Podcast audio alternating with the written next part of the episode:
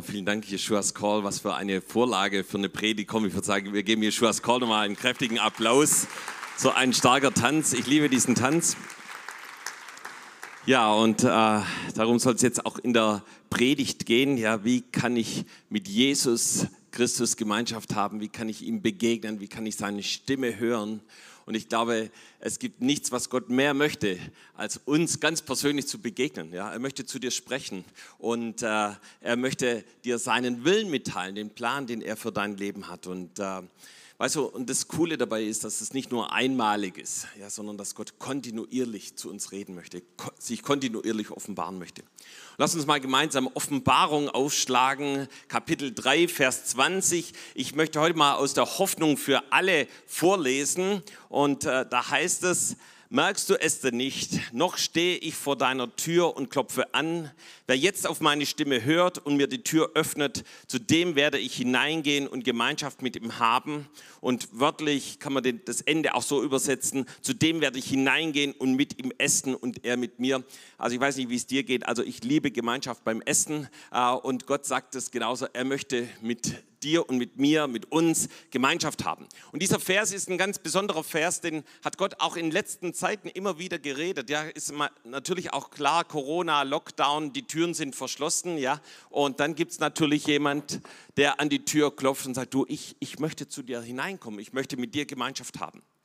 Und äh, ja, wir sehen also, dass Jesus äh, mit uns Gemeinschaft haben möchte, äh, die eine Sehnsucht hat, mit uns Gemeinschaft zu haben.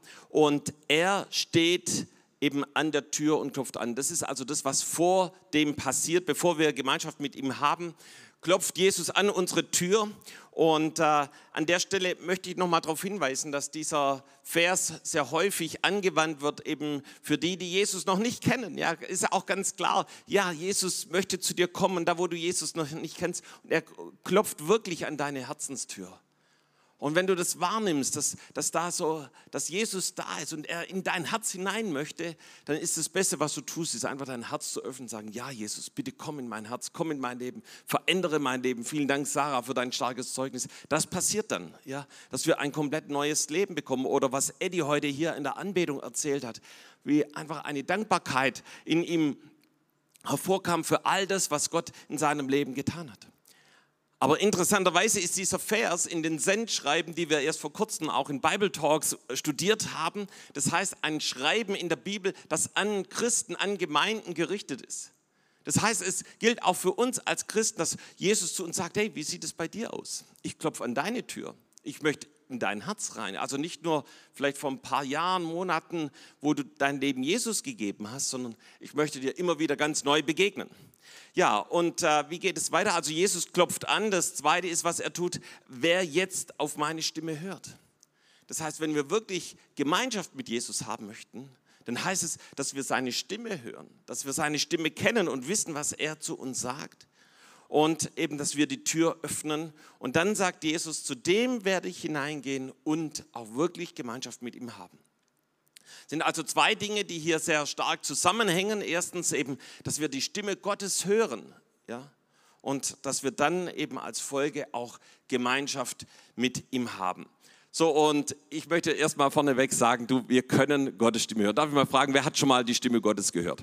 Also ich glaube, dass äh, noch viel, viel mehr da sind, weil manchmal nehmen wir das zuerst gar nicht so richtig wahr. Also mir ging das so am Anfang, da habe ich das nicht geschnallt, dass da Jesus zu mir redet. Irgendwann habe ich gelernt, auf seine Stimme zu hören, aber Gott redet. Und da bin ich richtig dankbar. Ich bin so dankbar, dass wir nicht irgendwie vor einem, so einem dicken Buddha sitzen, der einen nur angrinst, aber nie irgendetwas sagt, ja, äh, der stumm ist, sondern wir haben einen lebendigen Gott, der redet. Amen. Ja, okay.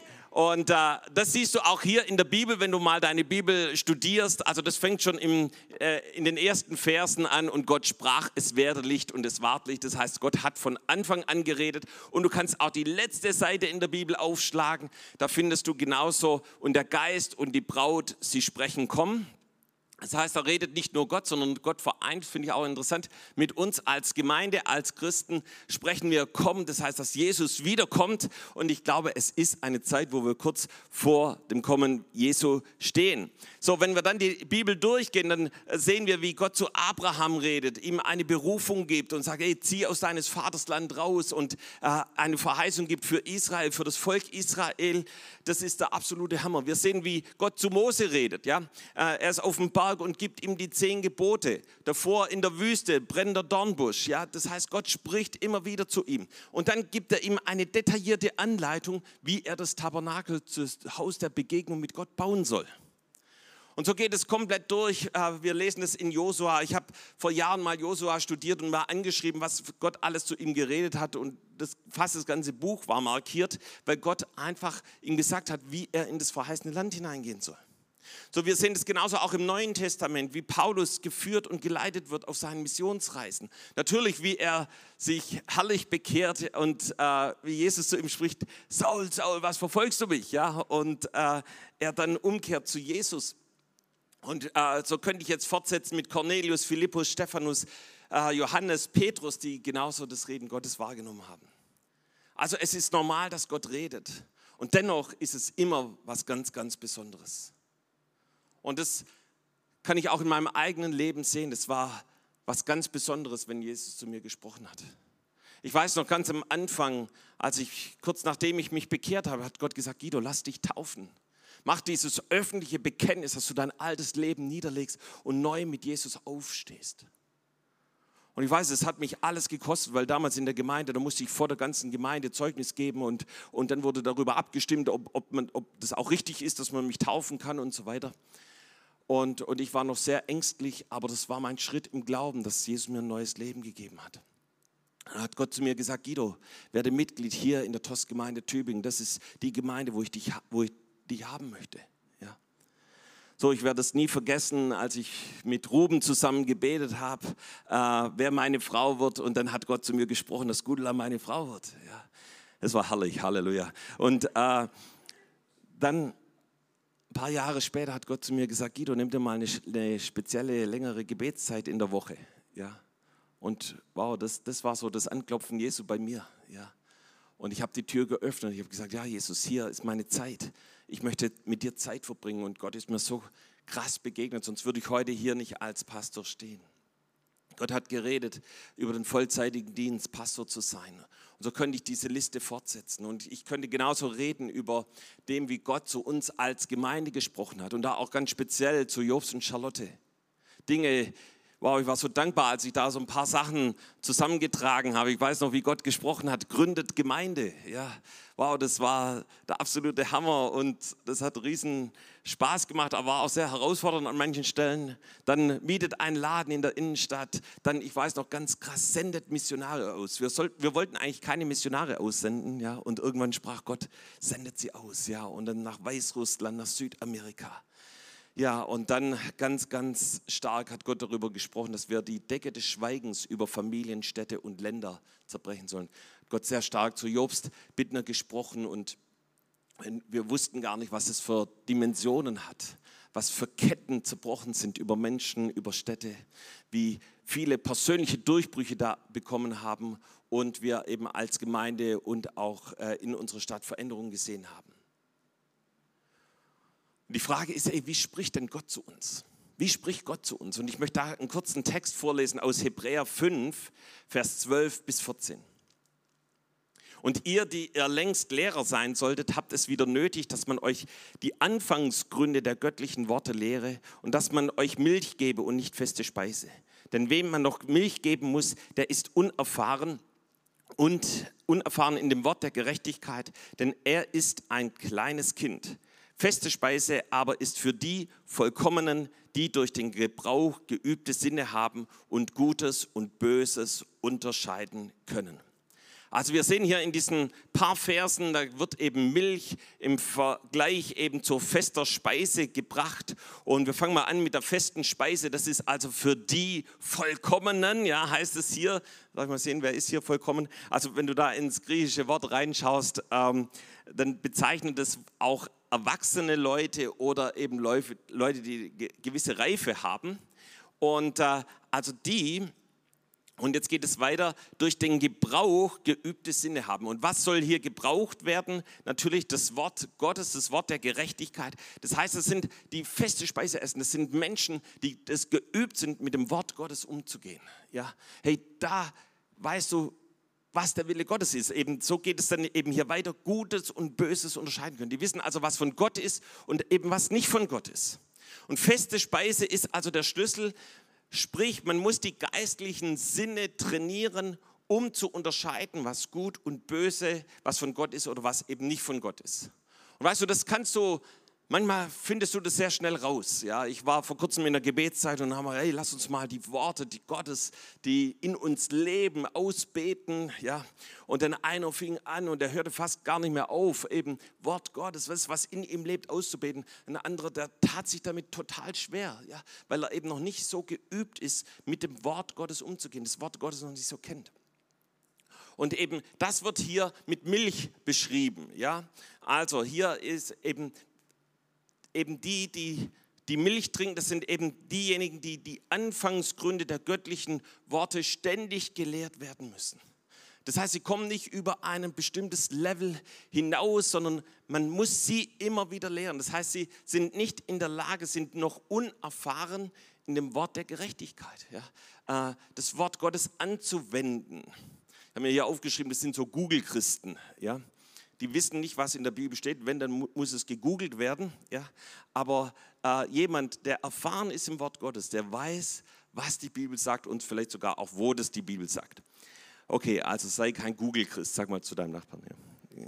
Kannst natürlich trotzdem mal suchen, das ist keine Frage.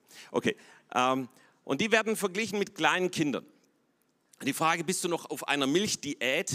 Jemand, der auf einer Milchdiät ist, der kann niemals Gottes Willen wissen das ist krass, aber du musst auf diese Fleischernährung kommen, damit du weißt, wann Gott zu dir redet. Ja? Also Milch bedeutet, dass jemand nicht weiß, was von Gott ist und eben was nicht. Aber ich möchte sagen, Gott hat einen Plan für jeden von uns. Jeremia 1, Vers 4 und 5, da spricht die Bibel davon, dass er eben den Jeremia schon von Mutterleib an zubereitet hat dass er ihn ausgesondert hat und eben noch bevor er geboren wurde und ihn auserwählt hat als Propheten für die Völker. Weißt du, solche Pläne hat Gott für unser Leben. Er möchte uns gebrauchen. Ja. Genauso in 2. Timotheus 2, das lesen wir eben, dass Gott uns gebrauchen möchte, dass er einen Plan hat äh, für unser Leben, dass wir vor vielen Menschen Zeugen sind. Ja dass wir das anderen anvertrauen sollen, was Gott in unserem Leben getan hat. So, ähm, wir lesen auch von anderen, die eben nicht wissen, was Gottes Wille ist. Ja, Biliam zum Beispiel, 4. Mose 22, kannst du das Kapitel lesen. Ja, hat keine Ahnung, was Gott will. Er will eigentlich seine eigenen Interessen über dem stellen, was, was Gott in seinem Leben, was Gott durch ihn tun möchte. Ja. Das heißt, er lebt nach diesem Motto, Herr, segne, was ich tue. Ja? Aber Gott möchte, dass wir fragen, Gott, was ist dein Wille? Und dann wissen, dass das 100% gesegnet ist. Ja, ich möchte dir so ein paar Kennzeichen geben, woran wir erkennen, dass Gott zu uns redet. Ja, und ich glaube, das ist ganz, ganz wichtig zu unterscheiden. Wann redet Gott zu mir, wann eben nicht? Und das Erste ist, äh, dass wir Frieden haben über etwas. Und das erlebe ich auch ganz persönlich, dass das ein ganz, ganz wichtiges Kriterium ist, zu wissen, dass du Frieden mit Gott hast. Und ich habe immer hier dahin, dahinter, daneben geschrieben, stopp, wenn du deinen Frieden verlierst. Ja, also wenn du merkst, oh, boah, ich habe da überhaupt keinen Frieden über eine bestimmte Sache, über etwas, das ich tun möchte oder wie auch immer, dann lass es sein ja, und warte, bis Gott dir Frieden gibt. Ja. So, ich kann mich erinnern an viele herausfordernde Situationen, wo Gott gesprochen hat, Guido, geh in die Richtung. Und ich hatte, ich hatte echt weiche Knie, aber ich hatte einen absoluten Frieden darüber und ich wusste, das möchte Gott. Aber andere Sachen, die sahen sehr gut aus und wow, cool. Ja, aber irgendwie hatte ich überhaupt keinen Frieden. Ich dachte, das, das kann ich nicht machen. Und dann habe ich das gelassen, weil ich wusste, das ist nicht von Gott. Und das ist ein absolut wichtiges Kriterium, ob du einen innerlichen Frieden hast, ja, ob du weißt, wow, der Heilige Geist redet zu dir und weißt, dass du hast einen Frieden. Das kannst du in Kolosser 3, Vers 15 nachlesen. Da heißt es, der Friede Christi, zu dem ihr auch berufen seid, in einem Leibe, regiere in euren Herzen und sei dankbar. Das heißt, Gott möchte, dass wir ein Leben leben, wo der Friede Gottes tief in uns verwurzelt ist. Ja. Wo Frieden ist, findest du den Willen Gottes. Friede ist wie so ein Navigationssystem des Heiligen Geistes, das dich leitet, eben den Weg Gottes zu finden. So, wenn Gott redet, dann ist es immer eine klare Sache. Ja? Äh, Gott redet nicht irgendwie komisch oder kompliziert, sondern einfach klar. Äh, du kannst eben daran äh, erkennen, wenn es nicht der Wille Gottes ist, dann wird es irgendwie kompliziert, dann wird es schwierig, dann kommt Verwirrung rein. Ja? Ähm, dann dann ist es ja wahrscheinlich nicht vom, vom Herrn, ja, aber da, wo Gott redet, dann ist es immer sehr klar. So, äh, wenn Gott redet, dann baut er deinen Glauben. Ja, so du hast auf einmal Glaube für Dinge, die menschlich gesehen unmöglich sind. Ja, ich weiß noch, als wir als Gemeinde hier das Zentrum gebaut haben, das war äh, 2008, so die Entscheidungen, 2009, 10 ging das dann los. Ähm, und es war mitten in der Wirtschaftskrise, Finanzkrise damals hier. Äh, und kaum einer hat irgendwie investiert oder irgendwas unternommen. Aber ge genau da hat Gott reingeschrieben, jetzt baut dieses Zentrum. Ja, und Gott hat es gesegnet, Gott hat es bestätigt, Gott hat eben Glaube hervorgebracht und hat das Unmögliche möglich gemacht. Äh, stopp, wenn du eben aus Angst handelst. Ja, das ist nicht das Reden Gottes, sondern Gott baut den Glauben. Ja. So, wenn Gott redet, dann hat es immer eine Perspektive. Ja, äh, eben wenn es nicht von Gott ist, dann ist es kurzlebig oder nur von kurzer Dauer. Und äh, dafür stehe ich ganz persönlich, dafür stehen wir als Pastoralteam so wir, Gott hat uns hier in die Gemeinde hineingerufen, in die Leiterschaft der Gemeinde. Und das machen wir nicht nur ein paar Wochen, ein paar Monate, sondern äh, das machen wir schon viele Jahre. Und das ist das, wenn Gott redet, dann hat es eine äh, Perspektive. Ja, wenn Gott redet, dann wird Gott auch Segen geben. Ja. Und äh, das habe ich schon so oft erlebt, äh, wo ich nicht wusste, nicht wusste, wie das Ding funktionieren wird, ja, wie das äh, gehen wird. Aber Gott hat gesegnet. Ja aber eben wenn dieser Segen ausbleibt, dann ist es nicht vom Herrn. So, äh, ganz, ganz wichtig, wenn Gott segnet, dann bestätigt Gott auch. Ähm, das heißt, hör auf, Dinge zu tun, wenn andere Menschen das nicht bestätigen. Und es war mir ganz, ganz wichtig in äh, Entscheidungen, die mein Leben geprägt haben. Ja, Entscheidungen, wie zum Beispiel hier Ehe, wen, wen werde ich heiraten? Ja klar, Gott hat zu mir geredet, aber dann bin ich zu jemand hingegangen und damals der Ruben und habe gefragt, du Ruben, was denkst du darüber? Und er hat mir gesagt, du brauchst wirklich das Reden Gottes, ja. Und äh, als, nachdem Gott dann wirklich zu mir geredet hat, dann hat er es auch bestätigt. Oder genauso Berufsentscheidungen habe ich nicht einfach nur alleine getroffen, sondern habe mit jemand anders darüber gesprochen, jemand, der geistig reif ist, ja, der äh, mich beraten konnte. Und, und das hat eine, eine wunderbare äh, Bestätigung gegeben. Ja, das heißt, wenn Gott redet, dann bestätigt er auch. Ja, ja und äh, Gott möchte, dass wir die Dinge, die wir tun, aus einer Ruhe heraus tun. Äh, äh, Stopp, wenn es schnell, schnell in Eile sein soll. Ähm, Jesaja 52, Vers 12 sagt: Denn ihr sollt nicht in Eile ausziehen und in Hast entfliehen, denn der Herr wird vor euch herziehen und der Gott Israels euren Zug beschließen. So, das bedeutet nicht, dass Dinge auch mal schnell gehen können oder Dinge plötzlich passieren, aber Gott möchte, dass wir in der Ruhe und in dem Frieden die Dinge tun. Und es sind so Kennzeichen, wo du daran erkennen kannst, dass Gott zu dir redet. So, ich möchte noch ein paar Kennzeichen geben, woran wir erkennen können, dass eben nicht Gott redet, sondern dass der Feind, der Teufel zu uns redet. So, der Teufel arbeitet immer mit Angst. Ja, da wo du eben Angst hast vor Dingen, dann ist, ist es meistens nicht von, von Gott. Und Teufel ist genauso auch aufdringlich und penetrant, äh, möchte dir Dinge aufzwingen. Ja, so ist Jesus nicht, sondern er ist immer derjenige, der die Hand ausstreckt und die du ergreifen kannst. So, ähm, der Teufel treibt an, ein Unterschied, Jesus führt uns, leitet uns, aber der Teufel pusht. Deshalb gibt es auch dieses Wort, äh, dass Jesus den Stock des Treibers zerbrochen hat. Ja. Und daran erkennst du, wenn du wie unter so einem Stock des Treibers bist, dass es nicht der Wille Gottes ist. Ja, so da ist kein Glauben an Gott, hatte ich vorhin schon mal gesagt, oder es ist kompliziert und verwirrend, dann ist es nicht vom Herrn, oder es gefällt einfach nur deinem Fleisch. Ja, so du machst Dinge, wo du sagst, ey, das ist für mich gut, da geht es mir gut, beim Gefühlen meiner Seele, ja, aber das hat nichts mit dem Reich Gottes zu tun, mit dem, was Gott tun möchte. Dann ist es meistens nicht vom Herrn. Ja, ähm, hier noch ein Hinweis. Der Teufel versucht oft zu uns zu sprechen, wenn wir schwach sind. Du kannst es an Jesus selber erkennen. Da wurde er vom Teufel angegriffen, als er 40 Tage in der Wüste gefastet hat. Und äh, da hat der Teufel versucht, ihn zu verführen. Ähm, so, Jesus hat ihm überwunden und hat ihm widerstanden. Äh, und genauso bei der Kreuzigung, als Jesus schon am Kreuz hing, gefoltert, gemartert mit den Nägeln durch seinen Körper, ähm, da kamen die Spötter, ja, die Pharisäer und die vorbeigingen und haben gesagt, hilf dir doch selber oder wenn du den Tempel abbauen willst und aufbauen in drei Tagen, dann hilf dir selber. Ja, das heißt, ähm, Jesus hat auch in diesen Momenten gewusst, äh, was er zu tun hat. Und eben hier eine Empfehlung, wenn du gebetslos bist, triff keine wichtigen Entscheidungen, sondern eben die Dinge, die Gott tun möchte, die passieren meistens aus dem Gebet heraus. Und ich bin so dankbar, dass wir hier äh, als Gemeinde, auch von Jobs und Charlotte, so gelehrt sind, eben Dinge aus dem Gebet heraus. So ist die Gemeinde hier, das Werk aus dem Gebet heraus entstanden. Viele Dinge, die wir freigesetzt haben, sind aus dem Gebet heraus entstanden. Und das sind immer die sichersten Entscheidungen, die du treffen kannst.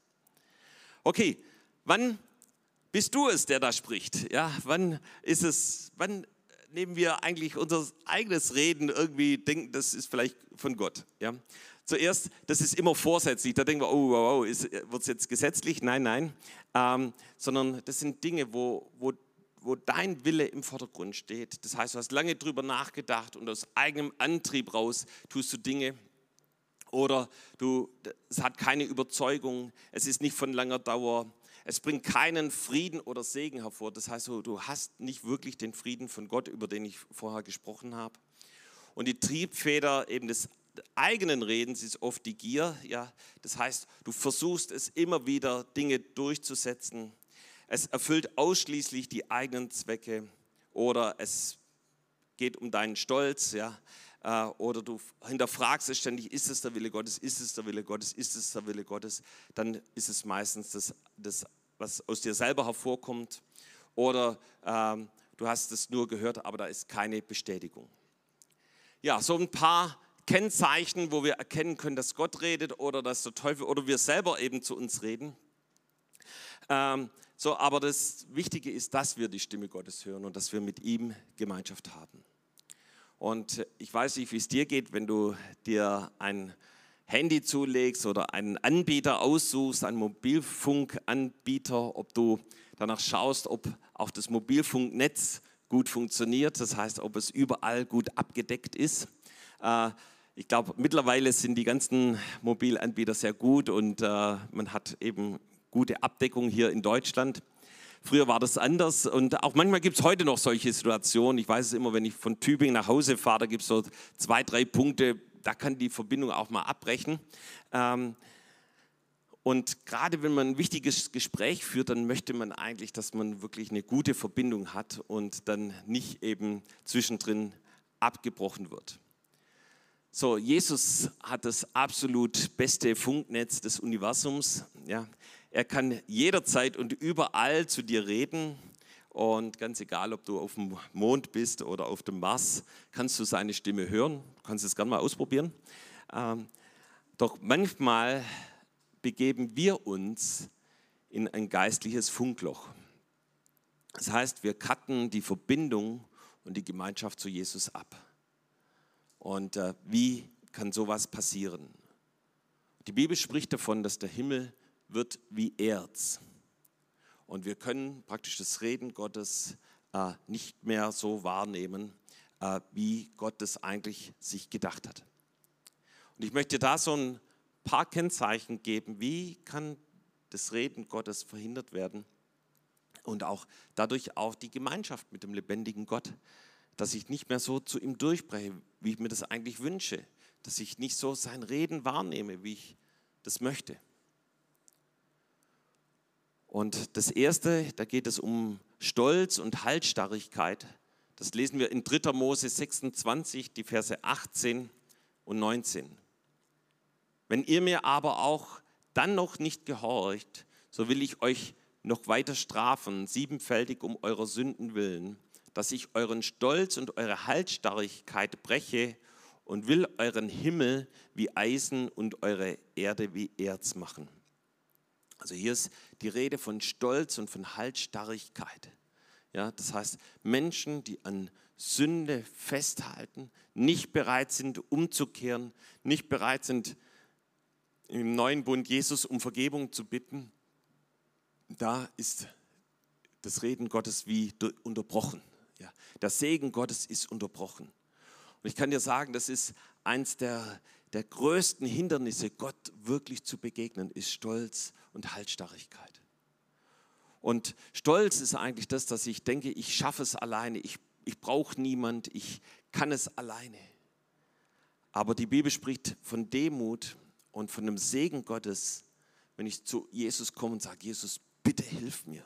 Jesus, bitte komm in mein Leben. Ich brauche dich. Ich brauche dein Reden. Ich brauche ich brauch diese Gemeinschaft mit dir. So, und einen zweiten Grund lesen wir in 5. Mose 11, Vers 16 und 17. Da heißt es: Hütet euch aber, dass ich euer Herz nicht betören lasse, dass ihr abfallt und dient anderen Göttern und betet sie an. Dass dann der Zorn des Herrn entbrenne über euch und schließe den Himmel zu, sodass kein Regen kommt und die Erde ihr Gewächs nicht gibt und ihr bald ausgetilgt werdet aus dem guten Lande, das euch der Herr gegeben hat. Ja, so, der, der zweite Grund, dass der Himmel wie verschlossen ist und wir das Reden und die Gemeinschaft mit dem Herrn nicht so annehmen können, wie wir das möchten, ist da, wo wir anderen Göttern dienen und sie anbeten. Also die Bibel spricht hier von Götzendienst. Ja, Götzendienst, da stellen wir uns irgendwie was vor, dass man irgend so ein eine Figur irgendwie auf den Tisch stellt und vor ihm niederfällt oder irgendwie sowas. Aber das meint die Bibel hier nicht, ja, sondern wenn wir in das Neue Testament hineinschauen, da wird Götzendienst zum Beispiel in Kolosser 3, Vers 5 definiert. Deshalb sollt ihr die Schwächen der Welt in euch abtöten.